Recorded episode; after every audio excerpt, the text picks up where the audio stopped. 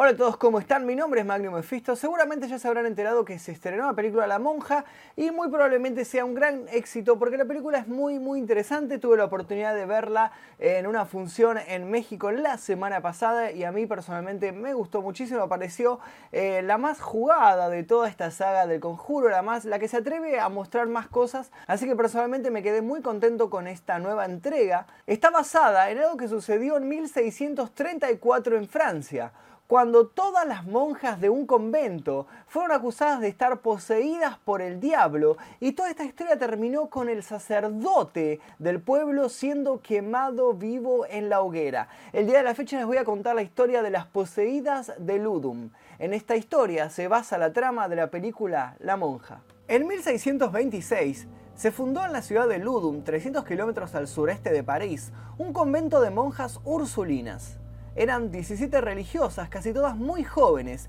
que llegaban para reforzar la presencia del catolicismo en una población donde los protestantes hugonotes eran mayoría. Una de ellas era Jeanne de Belsier, en religión Juana de los Ángeles. De niña había padecido una enfermedad que la dejó encorvada y de baja estatura.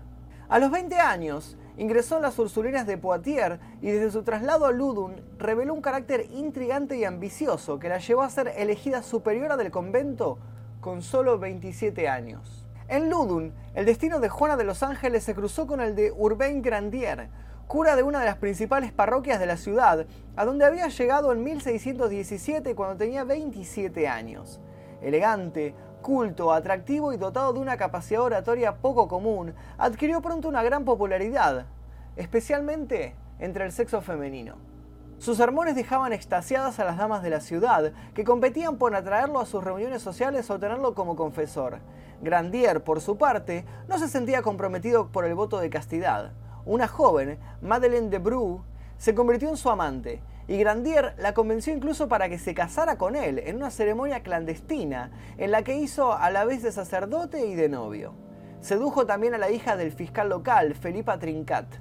Cuando la dejó embarazada, el padre arregló un matrimonio de conveniencia, pero juró vengarse del párroco. Él y otros personajes de la ciudad, que también tenían envidia al atildado cura, lo acusaron ante la justicia episcopal por su conducta inmoral. Grandier fue arrestado y juzgado, pero como contaba con apoyos influyentes, volvió victorioso a Ludun. En el convento de las Ursulinas, Juana se obsesionó también con Grandier. Para atraerlo, le propuso que se convirtiera en su director de conciencia, pero el párroco rechazó la oferta. En su lugar, llegó como confesor el canónigo Mignon, precisamente uno de los mayores enemigos de Grandier. Su llegada coincidió con una serie de extraños sucesos en el monasterio. Por la noche, las monjas creían ver fantasmas que entraban por las ventanas o a través de las paredes y escuchaban ruidos de cadenas. Algunas vieron una bola negra que cruzaba el refectorio y un extraño hombre de espaldas. Cada vez más trastornadas, las religiosas eran presas de temblores y rechazaban comulgar. Mignon se dio cuenta de que aquel caso típico de miedo e histeria podía utilizarse para sus designios. Trajo un cura que certificó que las monjas estaban poseídas por el diablo, por lo que había que practicarles un exorcismo, la ceremonia prevista por la Iglesia Católica para expulsar al demonio de una persona mediante diversos conjuros y ritos.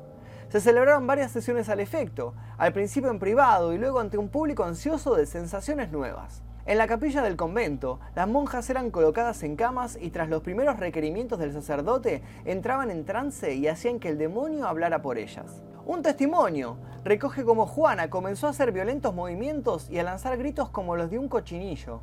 Rechinaron sus dientes. El canónigo Mignon le metió el índice del pulgar en la boca y realizó los exorcismos y conjuros en presencia nuestra.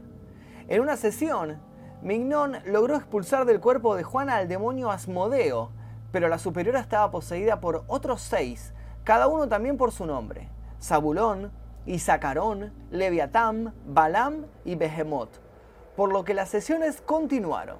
En una de ellas, Juana reveló que fue Urbain Grandier quien había embrujado a las religiosas enviándole un ramo de rosas en las que contenía su pacto con el diablo. Los enemigos de Grandier ya tenían lo que buscaban, una acusación de hechicería que podía llevarlo directamente a la hoguera.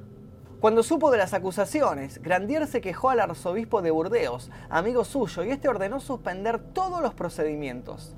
Pareció que se había salvado, pero entonces llegó a Ludun Jean de Loubardemont, un juez que traía el encargo de Richelieu de arrasar el castillo de la ciudad e imponer la autoridad de la monarquía. Las autoridades locales se resistieron y Grandier cometió la imprudencia de ponerse al lado de estas y obstaculizar la demolición.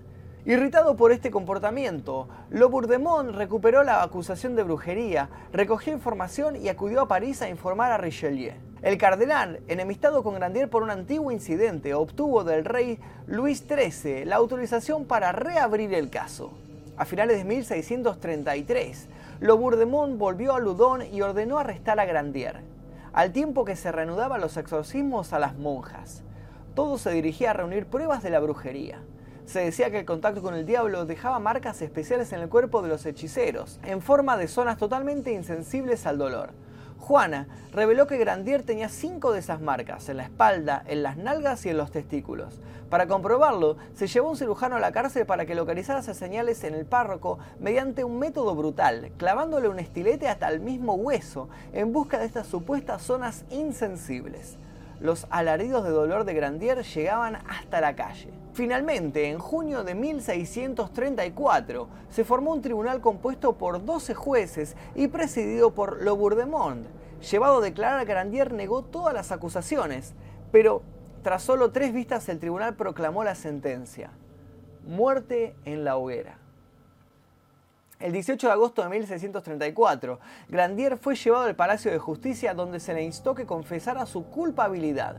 El párroco se negó, Declaro solemnemente que nunca fui hechicero ni cometí sacrilegio ni conocí otra magia que la de la Biblia, dijo, sabiendo que eso suponía que lo someterían a tortura hasta que confesara.